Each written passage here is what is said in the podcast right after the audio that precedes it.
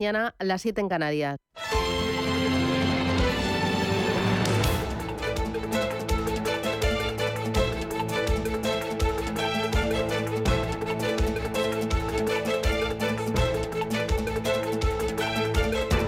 Capital Intereconomía, con Susana Criado.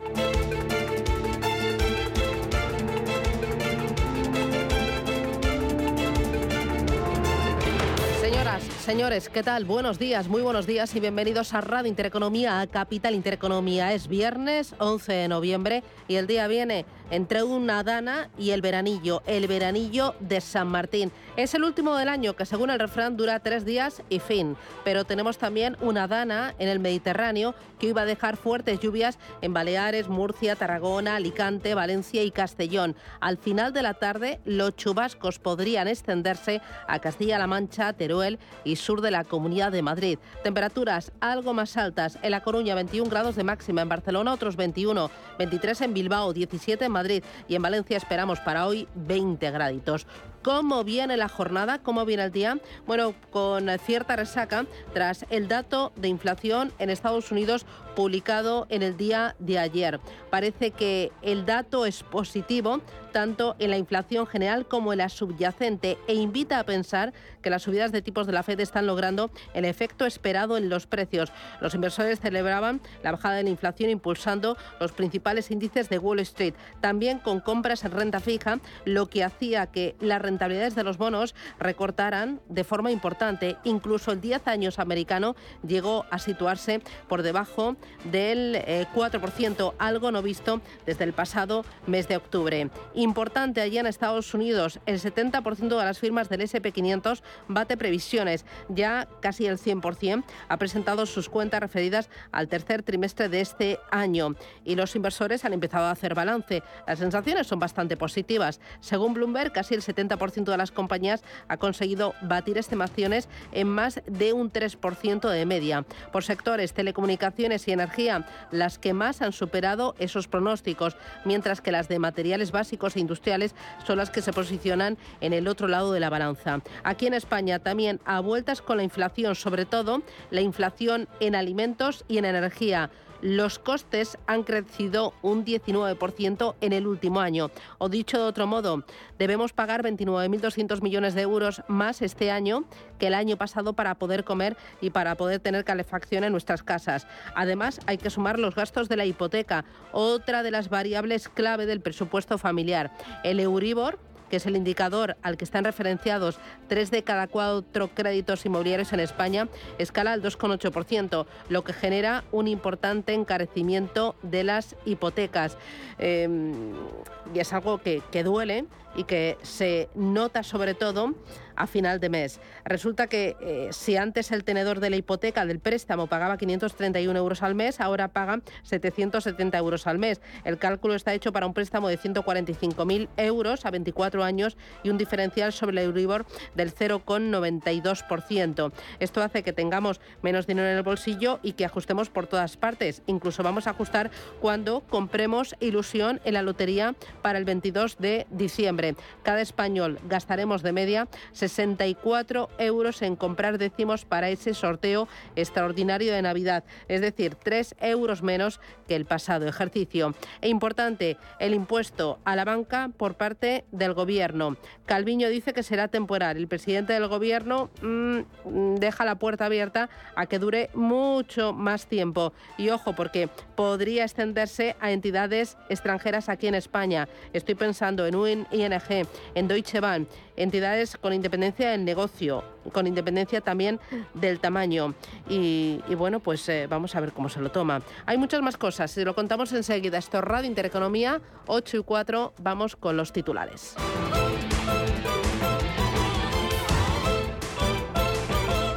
Banco Santander patrocina este espacio.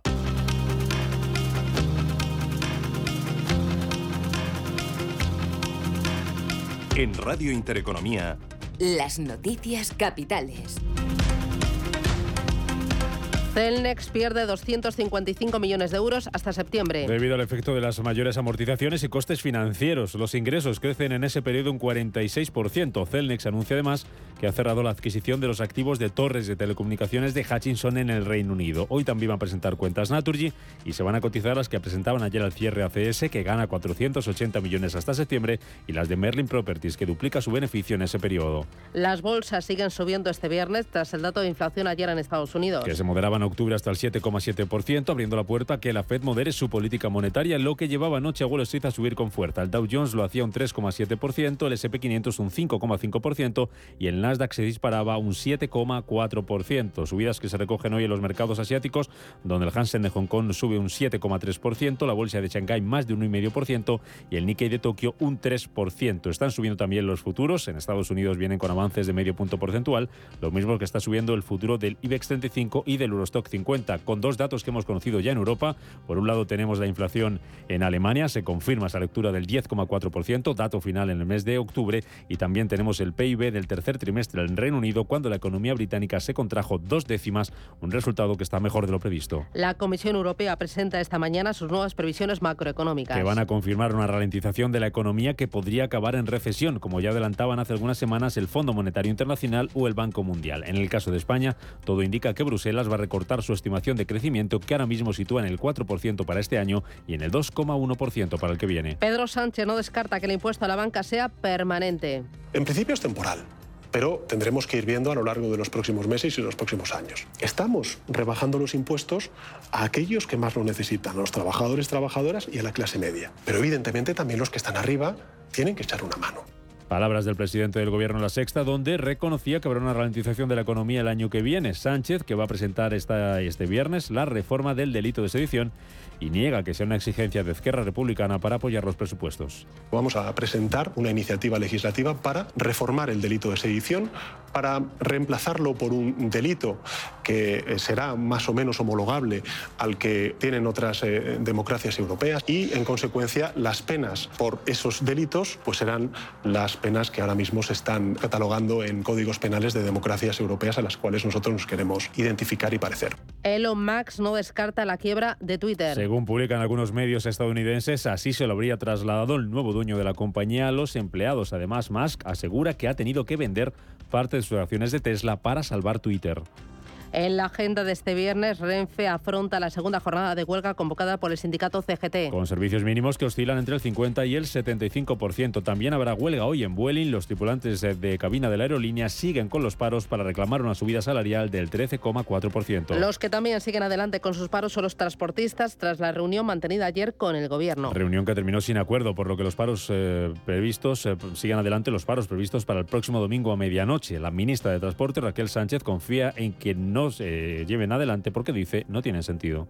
Yo confío que no se lleve, no se lleve a cabo, no tiene ningún sentido, más teniendo en cuenta, pues en fin, ¿no? que hemos avanzado muchísimo, que yo diría que hemos cumplido el 100% de las reivindicaciones que el sector del transporte nos eh, planteaba hace, hace unos meses, que hemos aprobado una normativa para garantizar que trabajan a un precio justo, en unas condiciones dignas y que, por lo tanto, lo que hay que hacer es asegurar el cumplimiento de esa normativa y lo que hay que hacer es que quien no cumpla la normativa se ha denunciado y se ha sancionado en su caso. Por lo tanto, el Gobierno abre la puerta a no prorrogar la ayuda de 20 céntimos en los carburantes. Y es que la ministra de Transición Ecológica, Teresa Rivera, admite que esa bonificación podría haber beneficiado más a las rentas altas. Es cierto que es muy probable que haya mayor consumo de combustibles en quienes tienen coches con cilindrada más grande o quienes eh, tienen eh, más costumbre de utilizarlo, más, más, más uso eh, que, que, en familias con menos renta. Por tanto, es, es verdad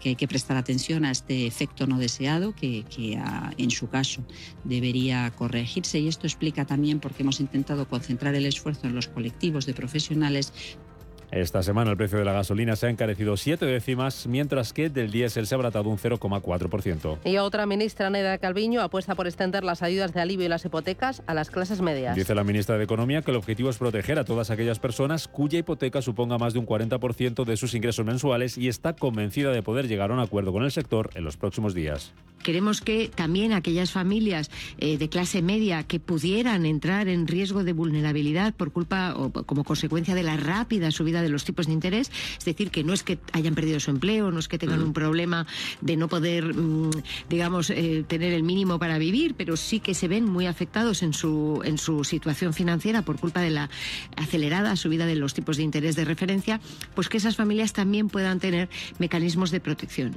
Banco Santander ha patrocinado este espacio.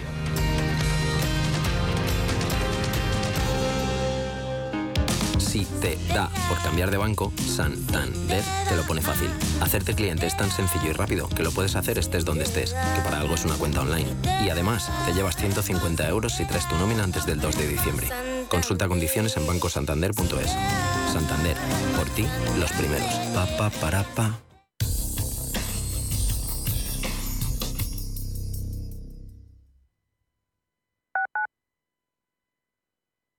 ¿Es importante para ti que los gestores sean propietarios de su gestora e inviertan contigo en el mismo fondo de inversión? Si es así, conócenos en oleagestión.com, donde te contamos por qué somos diferentes y la consistencia de los resultados de Olea Neutral durante los últimos 18 años. Olea, tu inversión más sencilla. Clínica Oliver y Alcázar. Especialistas en implantes para pacientes con muy poco hueso. Cirugía mínimamente invasiva con prótesis definitiva en un mes como máximo. Diagnóstico gratuito y financiación. Consulte su caso en el 91 564 6686 o a través de la página web oliverialcázar.com. Más de 30 años de experiencia. Donde tú ves trabajadores el Instituto Regional de Seguridad y Salud en el Trabajo lleva 25 años trabajando para prevenir sus riesgos laborales. 25 años comprometido con la vida. Infórmate cómo en el 900-713-123. Comunidad de Madrid. A la hora de alquilar mi casa tenía muchas dudas. ¿Y si no me pagan o no cuidan el piso? En Renta Garantizada cobrarás tu alquiler todos los meses y se encargarán de todas las gestiones por ti. Renta Garantizada, la única que asegura el cobro de tu alquiler. Alquila tu casa con total seguridad. Infórmate en el 910 1095 o en rentagarantizada.es.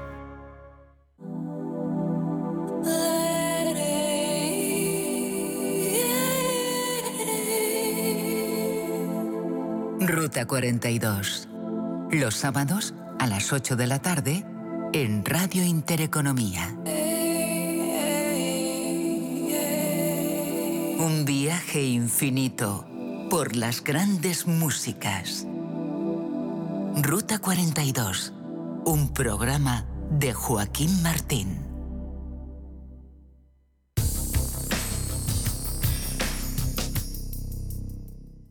DEPAM les ofrece hoy la noticia de innovación sostenible. Nos hallamos hoy en un momento clave para el sector financiero y el regulador en lo que respecta a las inversiones sostenibles. Y es que es hora de probar y demostrar la veracidad de los compromisos en un mundo en el que los números y lo cuantitativo suelen imponerse a lo cualitativo. Desde DIPAN destacan cómo es cierto que existe una urgencia climática y social, pero es preciso dar tiempo a la regulación para que encuentre ese punto de equilibrio entre el ideal universal y también la realidad pragmática. DEPAM les ha ofrecido esta noticia por gentileza del Centro de Inteligencia Sostenible de DEPAM.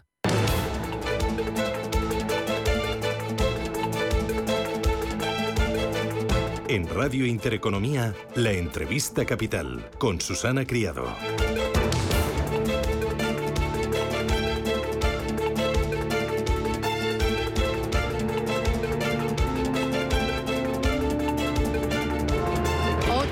13 minutos de la mañana. Esto es Radio Intereconomía. Ponemos el foco en dos sectores importantes. Uno el sector de los microchips y el otro el sector de la automoción. ¿Por qué? Porque tenemos dos protagonistas destacados esta misma semana. Uno Cisco, ayer anunciada que va a ubicar en Barcelona su primer centro europeo de diseño de chips. Se trata de la primera instalación de este tipo que la multinacional va a ubicar en Europa y se enmarca dentro del PERTE Chip impulsado por el Gobierno, que cuenta con más de 12.000 millones de euros de presupuesto. Este es uno de los protagonistas. El otro era Volkswagen. Esta semana aceptaba las ayudas del PERTE enfocado al vehículo eléctrico y al vehículo conectado. La verdad es que el plan de recuperación por parte de Europa se aprobó en el año 2021 y estamos terminando el segundo año de su implementación y no dejan de surgir noticias en torno a estas ayudas, a este plan de recuperación. Vamos a intentar entender qué es lo que está pasando, cómo se están gestionando, eh, cuáles eh, son las expectativas y para ello nos acompaña aquí en Capital Intereconomía Paloma Baena. Paloma, ¿qué tal? Muy buenos días. Muy buenos días, Susana, ¿cómo estás? Muy bien, que es directora senior de European Affairs en JIC, la antigua Llorente y Cuenca. Paloma, bienvenida, encantada de tenerte aquí. Eh, oye, ¿cuál es el, balance? Porque el plan de recuperación, como decía, se aprobó ya el año pasado. Estamos terminando el segundo ejercicio, noviembre de 2022, de, ese año de, implementación. Eh, eh, ¿Y cómo, qué, qué balance hacemos? ¿Vaso medio lleno o medio vacío? Vamos a hacer un balance un poco mezclado, Susana, te explico cómo lo veo, ¿no? Por una parte, el primer año y medio, lógicamente, sobre todo el primero, era un año de, poner las bases para poder ejecutar un programa súper ambicioso de más de 60.000 millones de euros en subvenciones y muy complejo, porque tiene 30 componentes y un montón de inversiones que requieren la colaboración entre ministerios y, por supuesto, comunidad autónoma, gobierno central, ¿no? A ese nivel, yo creo que el avance ha sido muy bueno, que se han dejado eh, las partidas asignadas, que se han eh, definido los acuerdos con las comunidades autónomas en términos del gasto y de los programas, e incluso los PERTE que mencionabas al principio, que son instrumentos muy nuevos y no sabíamos cómo iban a avanzar. ¿no? Se ha avanzado también bien a nivel de la comunidad europea, de la Unión Europea de la negociación con la Comisión Europea, que no es fácil, donde se han solicitado ya eh, dos solicitudes de desembolso y se han recibido, se está negociando también la nueva adenda, etcétera, donde donde lógicamente todo este avance choca con la realidad es en la ejecución. Mm. En la ejecución no tanto a nivel de compromiso, porque efectivamente que es el primer paso para que después se puedan asignar las ayudas. Ahí nuestros cálculos es que acabaremos el año en un 70% del monto comprometido de todos los fondos iniciales y eso permite después ir haciendo las convocatorias y por tanto ir asignando los proyectos una vez que concurran las empresas o se cubran las licitaciones. ¿no? Ahí es donde lógicamente las limitaciones de capacidad de absorción por parte de la Administración, retrasos en las convocatorias, etcétera, están empezando a chocar con ese progreso que, digamos, sentaba las bases para el lanzamiento del plan. Eh, sí, el 70% de lo comprometido sí que se está ejecutando, con el 30% restante, ¿qué ocurre? El, eso es el plazo que tiene el gobierno el año que viene. O sea, España se dio un calendario de compromiso hasta finales de 2023 y de ejecución hasta finales del 26. El, el resto del 30% es lo que irá comprometiendo a lo largo del próximo año. Es decir, esa parte inicial, que es la que después permite eh, definir qué ministerio, qué comunidad autónoma, en qué concepto, qué convocatorias van a hacer, está definida. Falta eh, como es lógico también, eh, lanzar esas convocatorias y resolverlas. Y en algunos casos tenemos que, que pensar que las unidades que gestionan eh, a nivel ministerial o incluso en la comunidad autónoma estas, estos recursos han triplicado, cuando no cuatriplicado, los fondos a gestionar. Y, lógicamente, el refuerzo de capacidad necesario para hacerlo, de momento, no ha estado acompañando ese mayor volumen de gestión. ¿no? Y hay retrasos. A lo que también tenemos que sumar, Susana, yo pienso que muchas de estas convocatorias son muy nuevas, son, eh, son completamente innovadoras, se buscaban efectos tractores vinculando pyme, gran empresa, diferentes tipos de objetivos y, lógicamente, prepararlas por parte de las empresas y resolverlas eh, eh, no es sencillo, ¿no? Claro, las empresas, ¿qué preocupaciones están manifestando, aparte de eh, esa complejidad a la hora de presentar las propuestas? ¿Qué dicen? ¿Qué cuentan? Bueno, yo creo que hay una fundamental, bueno, hay dos, podemos decir, ¿no? Uno son los plazos, eh, plazos porque a la hora de presentar el proyecto los tiempos son limitados precisamente para después darse tiempo para poder resolver, eh, pero luego la resolución de esas convocatorias está tardando, en algunos casos ha tardado casi un año. Eh, también es cierto, tenemos, vuelvo a, la complejidad versus esa complejidad es que choca también con nuestros sistemas eh, muy tradicionales y muy de proceso de análisis de convocatorias. Por ejemplo, eh, la resolución del PERTODEC no sé si ha involucrado más de 11.000 documentos a revisar. Es una locura, ¿no? Entonces, eso lleva mucho tiempo de, por parte del funcionario público para poder hacerlo correctamente y tarda en resolverse. Eso genera mucha incertidumbre, ¿no? Eh, luego hay convocatorias anunciadas que tampoco salen y, y también genera incertidumbre en las empresas que precisamente necesitan lo contrario para sus planes de inversión. ¿no?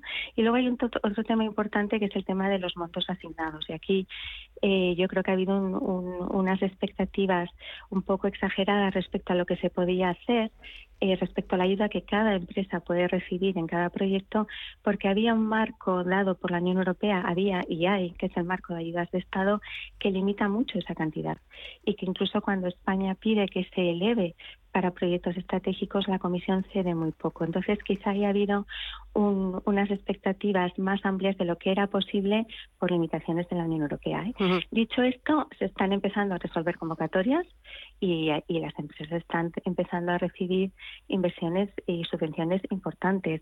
Y el año que viene se resolverán más y la confianza, yo espero que se, que se, que se vuelva a hacer fuerte en el proceso. ¿no? Eh, me hablaba de las cantidades, me hablaba también de, eh, de los plazos. Eh, recientemente, corrígeme si me equivoco, Paloma, el gobierno pedía más tiempo a Bruselas, lo pedía también Portugal, ¿no? Y, y, le decía que era imprescindible flexibilizar los plazos para poder ejecutar toda la cantidad de dinero procedente de los fondos Next Generation. Sí. Sí, sí, esto es algo que, vamos, yo anticipaba que, iba a suceder, pero quizá no tan pronto. hay dos niveles aquí. Uno es los plazos que dentro del propio plan de recuperación eh, España ha, acordado con la Comisión respecto a sus hitos y objetivos, sobre todo los objetivos de inversión. Es decir, para qué año yo habré adjudicado tantos eh, millones de euros a qué proyectos. Eso es una aparte de objetivos que en el marco de la negociación de la adenda, aquellos que deban eh, o que se puedan retrasar un poco pues por razones del eh, incremento de las materias primas o por razones de dificultades de ejecución se puede negociar dentro del marco actual del plan. Luego están los plazos que define el propio mecanismo de recuperación y resiliencia del cual se desprenden los planes nacionales. ¿no? Ese mecanismo de recuperación y resiliencia acaba en agosto de 2026, que es cuando la Comisión puede hacer su último eh, desembolso. Y lo que los países, en este caso España y Portugal, están anticipando es con el contexto actual vamos a necesitar más tiempo. Pero eso es algo que tiene que volver a pasar por los 27 parlamentos nacionales y que, por tanto, la Comisión hoy por hoy no va a flexibilizar, pero yo no descarto que llegado el 23 o llegado el 24, si muchos países lo piden, que lo pedirán, eh, la Comisión plantea una flexibilización. Y eso es a lo que se refería esa solicitud de, ambos presidentes. Eh, eh, en estos días se anunciaba la presentación ante la Comisión Europea de la solicitud del tercer pago. ¿Va a cumplir España con los objetivos? Sí, nuestro análisis es que sí lo va a hacer.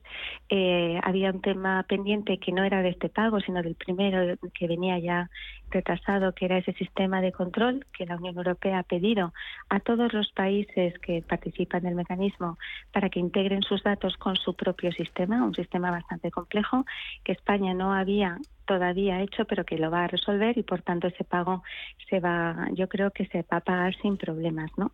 Y luego donde vemos más retos es en el cuarto, que es el siguiente, y donde nos encontramos el tema de sostenibilidad de las reformas de las pensiones y donde nos encontramos también un objetivo de reforma eh, asociado a los PERTES y asociado a la asignación de recursos que con la resolución del PERTEDEC por debajo de lo esperado queda todavía pendiente ver cómo se va a resolver. Son esos dos puntos, o sea, el tercero sin problema y el cuarto tenemos que estar muy atentos a esos dos. Y otro asunto más, que sé que hay mucha preocupación. Eh, ayer leía, yo creo que era en el diario El Confidencial, que Castilla y León gastaba fondos europeos en bolígrafos para promocionar una feria de empleo.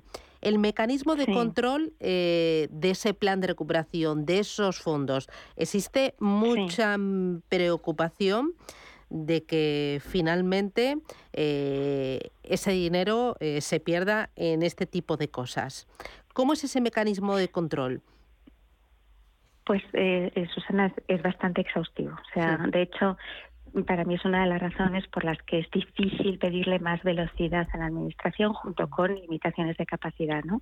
Nosotros tenemos un, un sistema muy fuerte de control ex ante eh, y en otras, en otras administraciones ese control es ex post, es decir, te permite ir ejecutando y después eh, evaluando y auditando. Nosotros lo hacemos todo antes. Tenemos un sistema de control a nivel de la entidad que ejecuta los fondos, nuestro control interno del IGAE, el control externo propio y además un doble control, casi un triple control de la Comisión Europea que hace eh, la Comisión, el Tribunal de Cuentas Europeo y este sistema informático que mencionamos que está dirigido al, conflicto de interés. Es decir, eh, que puede haber eh, casos aislados, pues es difícil que no los haya en su totalidad, pero a mí no me preocupa.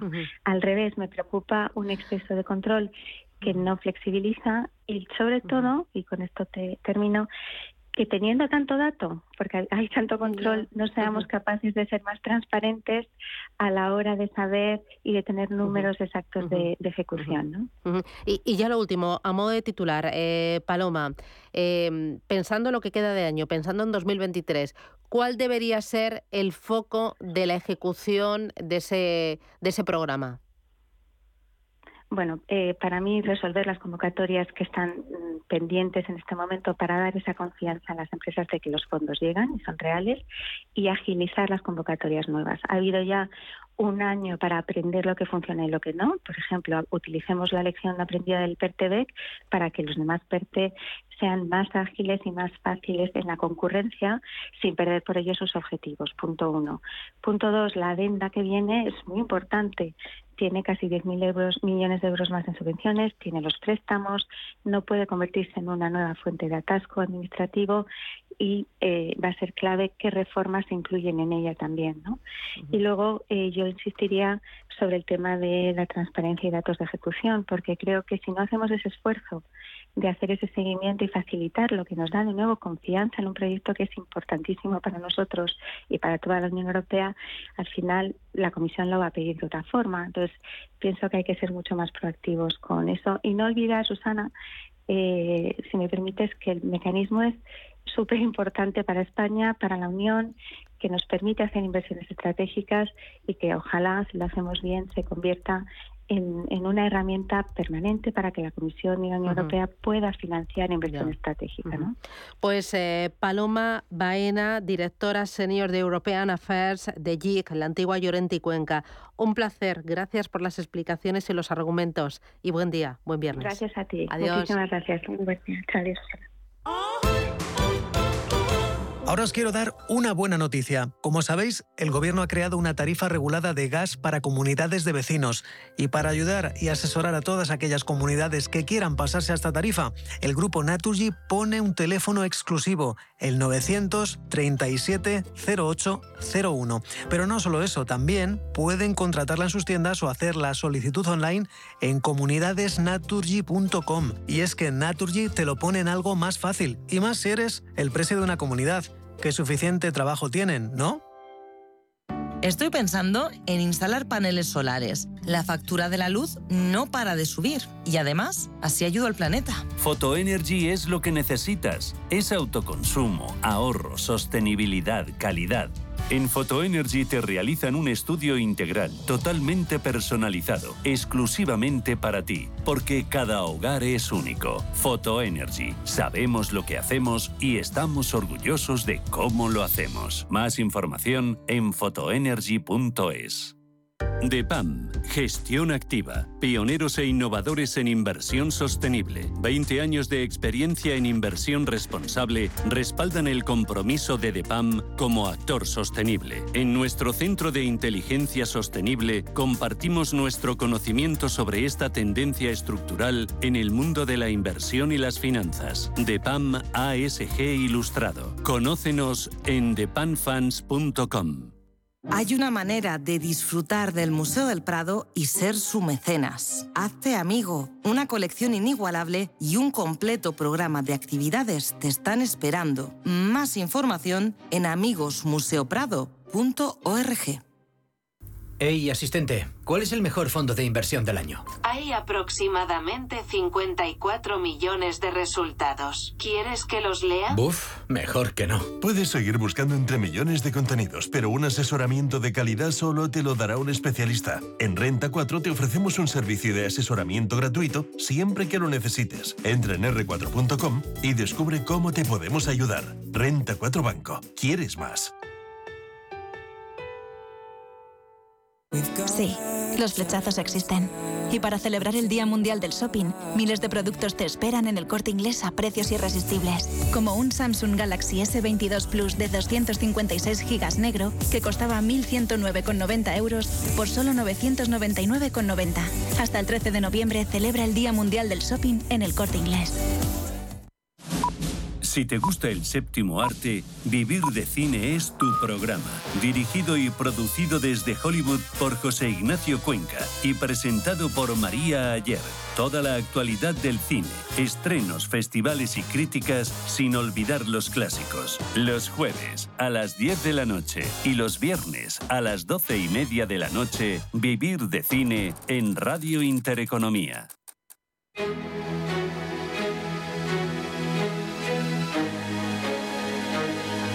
En Radio Intereconomía, la tertulia capital con Susana Criado. Tertulia Capital con Gonzalo Garnica. Garnica, ¿qué tal? Muy buenos días. ¿Qué tal, Susana? Buenos días. Con Camal Romero. Camal, ¿qué tal? ¿Cómo lo llevas? Muy buenos días, bien por aquí. Estás un poco constipado, ¿no? No, alergia. Ah, es alergia. ¿Ahora, a estas alturas? Es que no bueno, es que estamos con el veranillo de San Martín, ¿no? Que es Sí. el último y fin. Pero es que de la semana pasada estoy así, ¿eh? Estoy Mm. tomando histamínico directamente. Bueno, Antonio Díaz Morales, ¿qué tal? Muy buenos Muy días. buenos días, pues nada, bien. Bueno. Bien, recién llegado de Cádiz. Bueno, oye, es verdad que has sentado en Cádiz en un sí, congreso ayer había un de... congreso en Cádiz, bueno, que empezaba ayer, sobre clínicas dermatológicas. Da gusto ver que la iniciativa privada sigue en una situación tan compleja como todos vemos, queriendo formarse para desarrollar clínicas dermatológicas. Da gusto ver un sector que está, como tú decías antes, on fire, que realmente la cosa está funcionando. Y era curioso ver médicos que podrían optar por irse a la pública, pues querer ser emprendedores, ¿no? Y eso yo creo que eso es bueno para todos. Bueno, no lo digas muy alto, no vaya a ser que el gobierno nos esté escuchando y entonces diga, me voy a inventar ahora un nuevo impuesto. Un impuesto al- a la crema. Como por ejemplo impuestos al sector energético y al sector a la banca, que iban a ser temporales según la ministra Calviño, pero ayer Sánchez abrió la puerta a que puedan ser permanentes. En principio es temporal, pero tendremos que ir viendo a lo largo de los próximos meses y los próximos años. Estamos rebajando los impuestos a aquellos que más lo necesitan, a los trabajadores, trabajadoras y a la clase media. Pero evidentemente también los que están arriba tienen que echar una mano. En principio es temporal, ya me tiemblan las piernas. Yo quiero pensar que en principio es temporal, sobre todo el de la banca, ya que el Banco Central Europeo en efecto ha emitido una recomendación. Sabemos que no es vinculante, pero bueno, quiero pensar que ese Banco Central Europeo a una recomendación se toma de manera cuasi vinculante, ¿no? Ya se ha modificado el impuesto. Y el gravamen a las grandes energéticas, bueno, habría que verlo porque se están proponiendo ampliarlo no únicamente al, al sector específico, sino ampliarlo a toda la cadena de distribución de energía. Y yo, eh, más allá de la discusión si esto es pertinente o no, que yo espero que no sea permanente, yo creo que tenemos tantas tareas pendientes en el tema del sistema fiscal que nos llevan diciendo desde hace años, simplificar el IVA, simplificar el impuesto eh, sobre las empresas, que en realidad si lo que seguimos haciendo son esta serie de microimpuestos a sectores específicos, que yo puedo entender que sean contingentes, pero si ya, en lugar de hacer lo que tenemos que hacer, vamos sencillamente añadiendo estos nuevos mini impuestos a, cada sector, al final del día pasan dos cosas. Uno, no sabemos el efecto que puede tener esto sobre los incentivos de la actividad económica en estos sectores.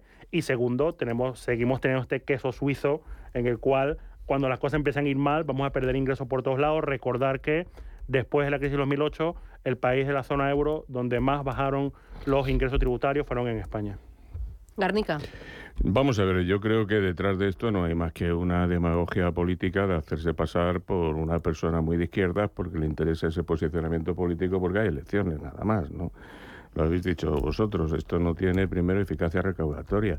Todo este negociado es para luego conseguir mil o mil quinientos millones cuando el Estado español pues recauda eh, unos 600.000 millones más o menos, ¿no? Los grandes impuestos son el IVA, el IRPF, sociedades, incluso hasta el IBI, que ya, ya ingresa casi 20.000 millones de, euros al año. Es una barbaridad al lado de esto que es una minucia, ¿no? Primero. Segundo, es demagógico. Es decir, por supuesto, los bancos y las energéticas no es que vayan a repercutir, pero sí van a trasladar. ¿eh? El, el, coste del impuesto a, la sufrida clase media y los trabajadores y trabajadoras que tanto le importan a, a Pedro Sánchez. Y en tercer lugar, bueno, pues esto produce una inseguridad jurídica que atañe mucho a las inversiones, ¿no? Acabamos a ir a esta persona que hablaba de de, Asuntos Europeos de Llorente y Cuenca, bueno, pues que hace todo lo posible por desde su cargo atraer inversiones a España. Bueno, pues esto justamente que hace el señor Sánchez aleja las inversiones de España. Yo además soy de los que creen que las inversiones las tiene que hacer la iniciativa privada, como esto de las clínicas dermatológicas, con dinero privado, y que todo lo demás pues son mandangas. Usted es autoridad pública, pues limítese a poner un campo de juego, unas reglas caras, una seguridad jurídica y, deje que, que, afluya el dinero privado a invertir en lo que le dé la gana, por otra parte, ¿no? Y esto es como si viéramos varias veces todas las semanas la película de Robin Hood, ¿no? voy a quitarle a los ricos para dárselo a los pobres. Em, estoy de acuerdo con, con, el comentario de que al final le va a llegar a esto al consumidor final. Es un, es un palito más en la rueda, ¿no? Que, que, va a hacer que sea, si ya de por sí la subida de los tipos de interés va a hacer que las hipotecas sean más costosas, pues encima te va a poner más trabas. Además, lo que me parece tremendo es que se hable de impuestos sobre el ingreso, ¿no? porque, porque claro, si dicen un 4,8% sobre el ingreso, que se va a poner a los bancos internacionales, como si no nos compraran la deuda pública los bancos internacionales. O sea, decir, bueno, pues yo, yo a mí me parece que estoy totalmente de acuerdo que hasta que no salgamos de las elecciones municipales y autonómicas, pues nos va a tocar estar viviendo un panfleto semanal en el que, bueno, pues eh, se sigue viendo que hay unos que tienen mucho dinero y que ellos son los que mejor pueden recoger ese dinero para repartirlo. Bueno, eh, tenemos esto, pero tenemos también el tema de algunas ayudas que se han dado para proteger a los más vulnerables, pero que podrían desaparecer, como por ejemplo el tema de los 20 céntimos. Quiero que escuchéis a mm, Teresa Rivera, la ministra de Transición Ecológica, que ayer abría la puerta a no prorrogar esa ayuda de 20 céntimos a los carburantes.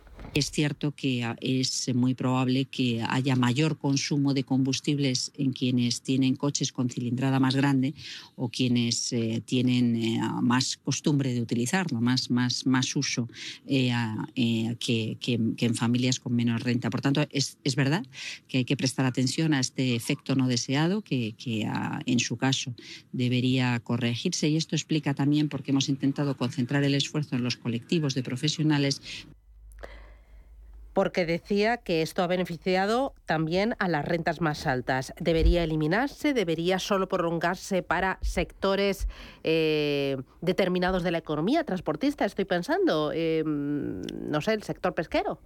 A ver, el, problema que hay es que lo que decía antes Kamal, está creando tantas, tantas restricciones que esto ya es una fórmula en la que tenemos tantas restricciones que al final es muy difícil que no vayan quedando flecos. Claro que hay sectores que luego pueden repercutir eso en, el, en la subida de precios, el sector pesquero, como decías, el sector transportista, que además lo tenemos en fiesta, de fiesta la semana que viene. Bueno, pues eso al final pues, pues es simplemente la improvisación de, sacar unas normas y luego darse cuenta y volver con la restricción y la norma de la norma de la norma, que llega un momento que estamos todos perdidos porque nadie sabe cuánto realmente es lo que le va a costar. A, mí me, preocupa por lo que decíamos antes, ¿no? Porque es que eh, es ya el tejido que se está montando tan complejo que yo creo que ni el propio gobierno sabe eh, cómo puede reaccionar, porque siempre, como además están todos de acuerdo, todos los ministros, pues cada vez llega uno que se da cuenta que le están pisando el pie porque eso tiene una derivada que no habían contado. Sí, habría que explicar a la gente, bueno, mucha gente ya lo sabe, que si no fuera por los impuestos, el litro de gasolina, en lugar de costar unos 80 euros, costaría 60 céntimos nada más. Es decir, el, litro de gasolina ya puesto en la gasolinera después de haber sumado lo que se le tiene que quedar al gasolinero, al transportista, al refinador y al que ha vendido el petróleo. Esos son más o menos 60 céntimos. A partir de ahí opera un impuesto especial que prácticamente duplica el precio de unos 59, 60 céntimos eh, de euro. Depende un poco de si es gasóleo o gasolina. Y sobre eso además se recarga el 21%. Entonces, cuando sube el precio del petróleo y el precio del refino, el primer eh, eh, beneficiado es el Estado, porque eh, hace un recargo inmenso sobre todo eso. ¿Qué hace el gobierno? Pues a lo mejor ahí saca 40 o 50 euros, céntimos de euros por litro de más y devuelve 20 y se queda el resto. Entonces, claro, llega Mancio Ortega con su coche a echar gasolina a una gasolinera eh, y, le, y, le, devuelven 20 céntimos litro, igual que se lo dejar a un señor que llega con una furgoneta de reparto que tiene 30 años de antigüedad. Y eso es también eh, la, estupidez y la injusticia del modelo. Habría que buscar otro, por supuesto. Habría que intentar financiar a los transportistas, a los pescadores, a los agricultores, a todos aquellos que usan el combustible como, como, como una parte de, su, de sus factores de coste de trabajo. Pues por supuesto, claro que sí. Eh, pero lo que pasa es que estos han tirado pues por el, camino más fácil para ellos y también, por otra parte, más productivo, porque insisto, por cada 20 céntimos que están devolviendo, están ingresando 50 o 60 o 70 céntimos más. Sí, del mismo modo que estos impuestos extraordinarios deberían ser temporales, pues estas ayudas también. estas ayudas no pueden permanecer por siempre. Y eh, desde hace unas semanas se está discutiendo justamente eso, el foco, o sea, a quién le llega. Salió el informe este en el cual revisaba los distintos subsidios a la energía que se han hecho en el último año y cuál era el más efectivo en términos de que favorecía más a las rentas más bajas. Aquí claramente de la gasolina pues no era el que favorecía a la renta más baja y yo el tema es que no es fácil ¿eh? Eh, realizar un subsidio específico en, este campo. Yo sí creo que, como habéis dicho, yo, y yo creo que incluso el gobierno está de acuerdo con esto, habría que focalizar la ayuda a eso, transportistas, pescadores y como ha hecho Gonzalo antes, a gente que utilice eso como un insumo en su actividad productiva. ¿De qué manera se puede hacer eso? Una es diferenciando el combustible, ¿no? es, la, más directa, pero no es fácil y yo creo que incluso ya se está demandando eso. Eh, yo, del mismo modo que yo quiero que los impuestos a la banca sean temporales, yo también quiero que estas ayudas sean temporales, pero es una cuestión de eficiencia. O sea, ya que ayudamos, vamos a ayudar a aquellos colectivos, ya sean más vulnerables o a aquellos que afecta a, directamente a una actividad económica, porque luego eso repercute en los precios que nos afectan a todos, ¿no? Pero yo creo que el diseño al principio fue general, tampoco había tiempo, se puede mejorar. Yo no sé hasta cuándo podemos tener esto tampoco. Me voy a publicidad a la vuelta. Vamos con el tema de la huelga de los transportistas. Eh, ¿Creéis que el gobierno tiene que hacer más para evitar lo que sufrimos el pasado mes de marzo y para garantizar el derecho al trabajo? Eh, ¿Creéis que son justificadas las reivindicaciones de estos eh, pequeños transportistas? Y luego me buscáis una buena noticia económica de la semana, que es viernes. No te Una buena noticia económica. Vamos con ello.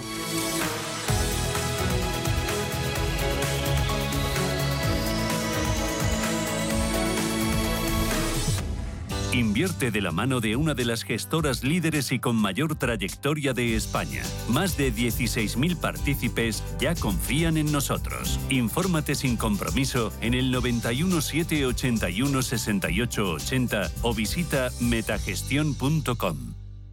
Si necesitas una tasación oficial para solicitar una hipoteca, para una herencia, para conocer el valor de tu patrimonio, tu empresa es Global, con V de valor. Somos una firma líder en tasaciones oficiales homologadas y en servicios integrales de valoración, ingeniería y consultoría inmobiliaria, con más de 35 años de experiencia, rapidez online, rigor y garantía de servicio. Recuerda, Global se escribe con V de valor. Global.es.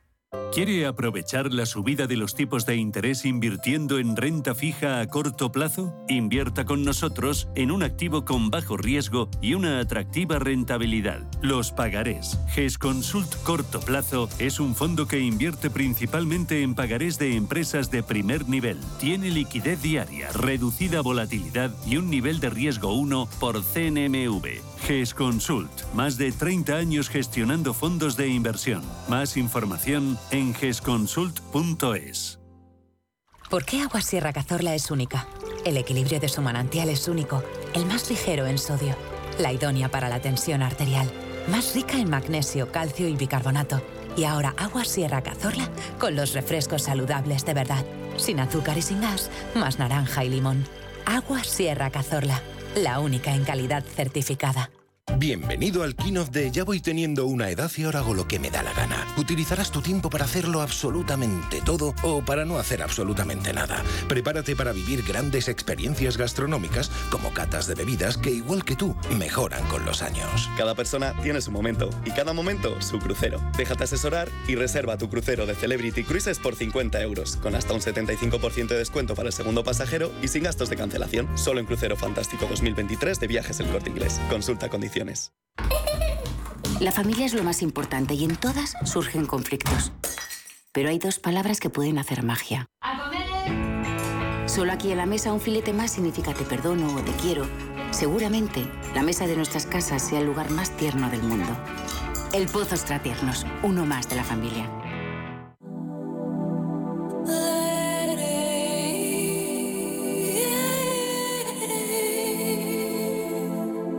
Ruta 42. Los sábados a las 8 de la tarde en Radio Intereconomía. Un viaje infinito por las grandes músicas. Ruta 42. Un programa de Joaquín Martín.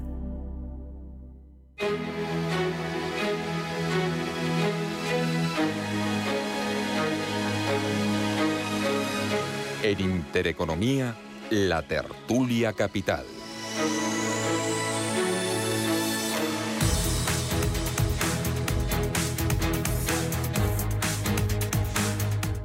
Confío que no se lleve, no se lleve a cabo, no tiene ningún sentido, más teniendo en cuenta, pues en fin, ¿no? que hemos avanzado muchísimo, que yo diría que hemos cumplido el 100% de las reivindicaciones que el sector del transporte nos eh, planteaba hace, hace unos meses, que hemos aprobado una normativa para garantizar que trabajan a un precio justo, en unas condiciones dignas y que por lo tanto lo que hay que hacer es asegurar el cumplimiento de esa normativa y lo que hay que hacer es que quien no cumpla la normativa se ha denunciado y se ha sancionado en su caso. Por lo tanto, los transportistas tienen razón, vamos a, padecer los consumidores y también eh, las empresas de, distribución, los supermercados, eh, falta eh, de, alimentos, de suministros, de...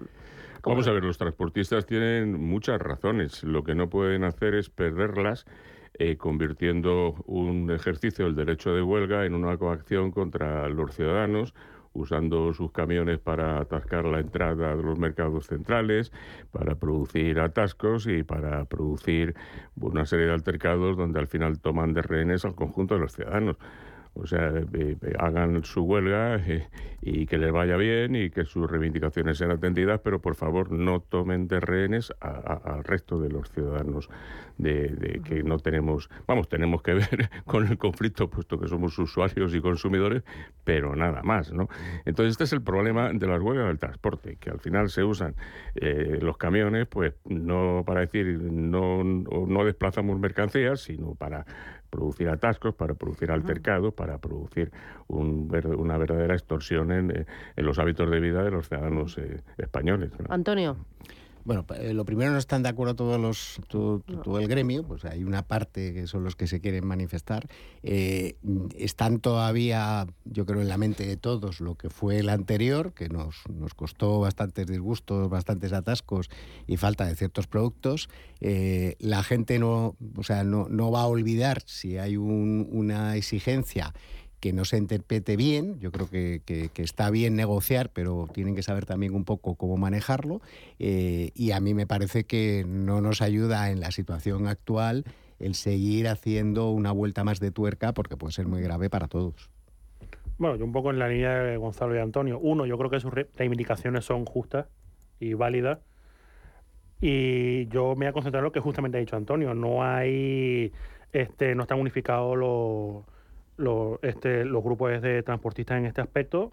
Y yo creo que lo primero que tienen que hacer es aclararse ellos, hacer una propuesta concreta, solicitar algo concreto al gobierno, negociarlo y si luego no sale, pues ya vemos qué medidas tomamos.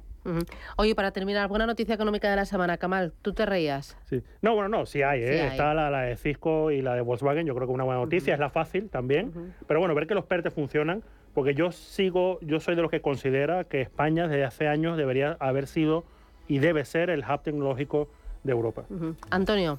Eh, me quedo con la que iniciaba al principio, la iniciativa privada. Para mí es maravilloso ver que en una situación que todos los días pues vemos que parece ser que solo es el Estado el que puede sacarnos de esta situación, ver iniciativas como los, las clínicas dermatológicas que decía que están reunidos ahora en Cádiz, con interés de abrir clínicas, de moverse, de invertir, de generar empleo, porque recordemos que al final España es un país de pymes, igual que la mayoría, ¿no?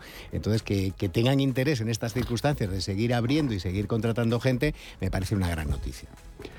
Sí, para mí también el asunto de Volkswagen es importante y que siga siendo España pues una gran potencia en la fabricación de automóviles. Somos los segundos de Europa después de Alemania Alemania produce 3,6 millones de vehículos al año, nosotros 2,8, más que Francia, que produce 2,1.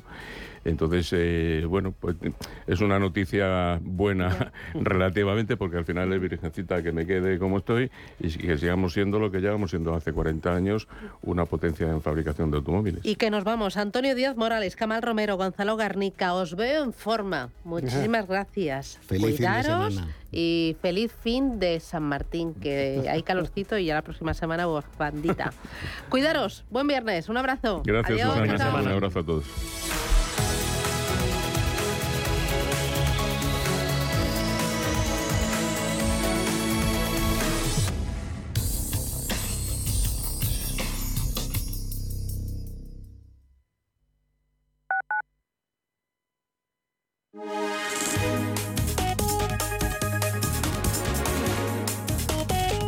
MAPRE patrocina la información del tiempo. Hoy se esperan cielos poco nubosos sin riesgo de chubascos ni precipitaciones. En cuanto a las temperaturas, tenderán a subir en el resto de la península hasta los 25 grados en zonas del sur. MAPRE ha patrocinado la información del tiempo. En el Soto de la Moraleja, restaurante Kionan Sui, de comida peruana, cantonesa y chifa, con una gran variedad de sabores y aromas que te dejarán boquiabierto. Junto al restaurante Inari Moraleja, calidad y satisfacción garantizada. Restaurante Kionan Sui, reservas y pedidos en el 910090830 o grupoinari.es. Te esperamos. La dirección de Radio Intereconomía no se responsabiliza ni comparte necesariamente las opiniones y consejos de sus colaboradores o las realizadas por terceros ajenos a este programa.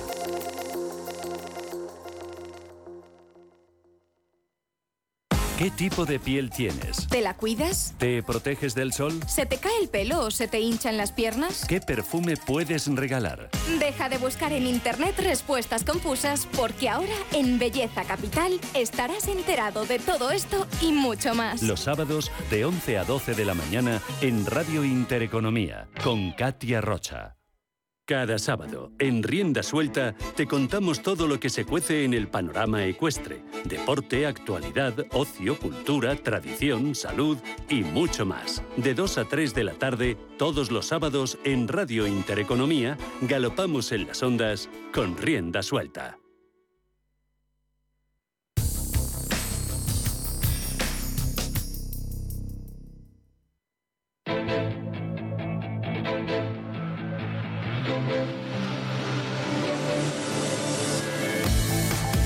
Capital Intereconomía con la inversión de impacto.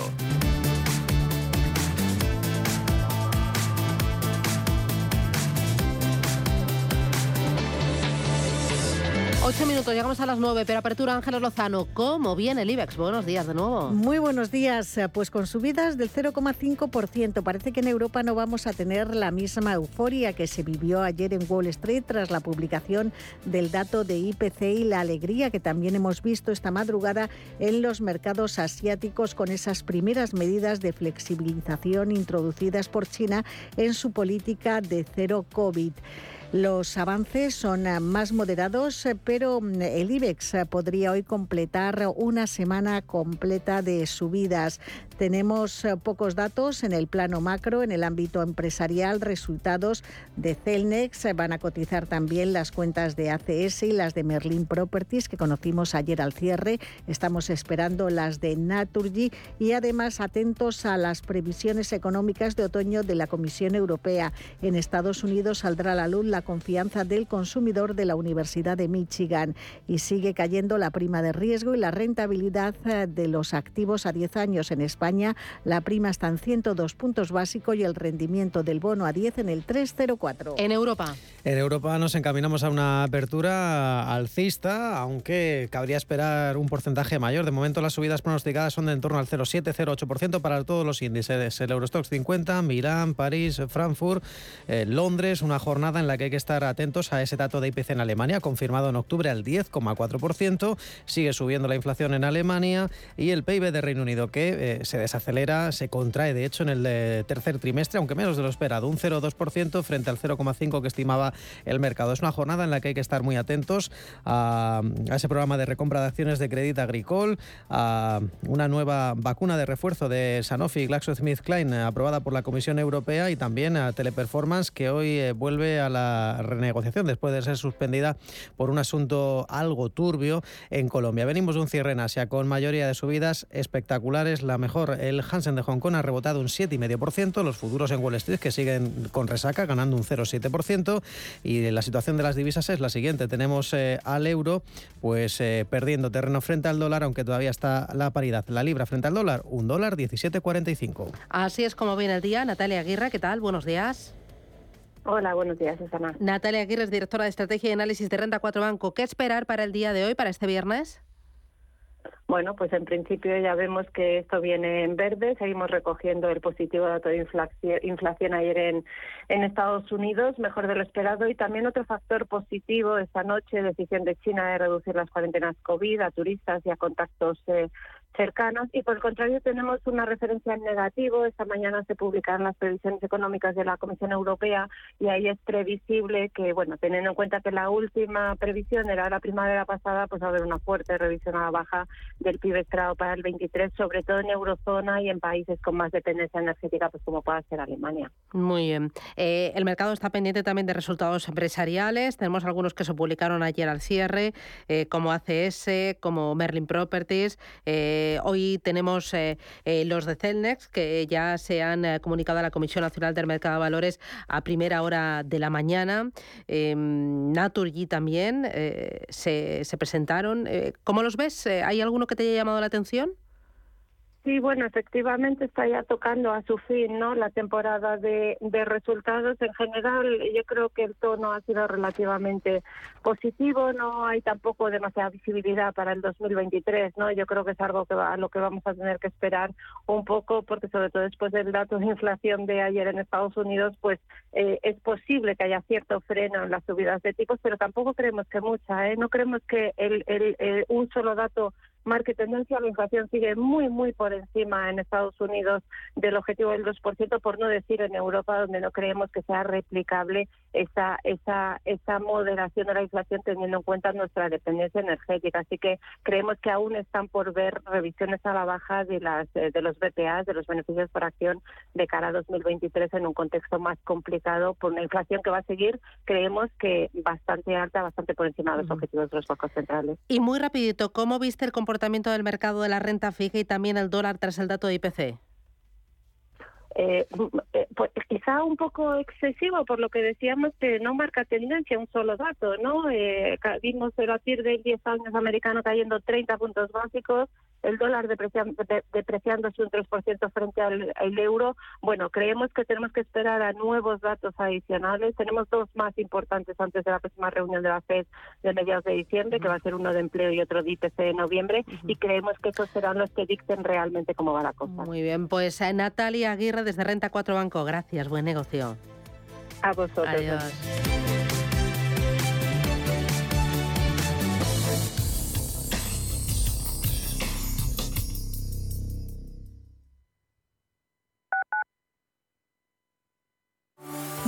¿Buscas transporte para tus eventos? Torres Bus dispone de alquiler de coches, minivans, minibuses y autocares, además de servicios con conductor para todo tipo de eventos, incluidos traslados al aeropuerto. Si necesitas un servicio de confianza para tu empresa, agencia de viajes, amigos o familiares, contacta con torresbus.es o llama al 607 37 22 52. Disfruta del transporte perfecto en toda la comunidad de Madrid con Torres Bus.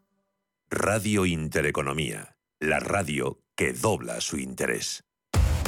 Somos aquello que siempre quisiste ser. Creamos aquello que siempre quisiste tener. Las reglas del juego han cambiado. Somos traders. Operamos. Black Bear Broker. El broker de los traders. Inversiones inmobiliarias Grupos Eneas, cesiones de créditos, inmuebles en rentabilidad, compra, reforma y venta. Infórmese en el 91 639 0347 o en info@eneas.com. Inversiones inmobiliarias Grupos Eneas. ¿Buscas una empresa profesional de mudanzas con 60 años de experiencia? SIT. SIT. ¿Con personal altamente cualificado que haga más fácil tu mudanza? SIT. ¿Y que además tenga guardamuebles? SIT. Si quieres seguir teniendo las cosas tan claras, no te arriesgues. Confía en los mejores en mudanzas locales, nacionales e internacionales de España desde 1960. SIT. Solicita presupuesto para tu mudanza rápida y gratuitamente en sitespain.com. Sit and relax. Radio Intereconomía. Eres lo que escuchas.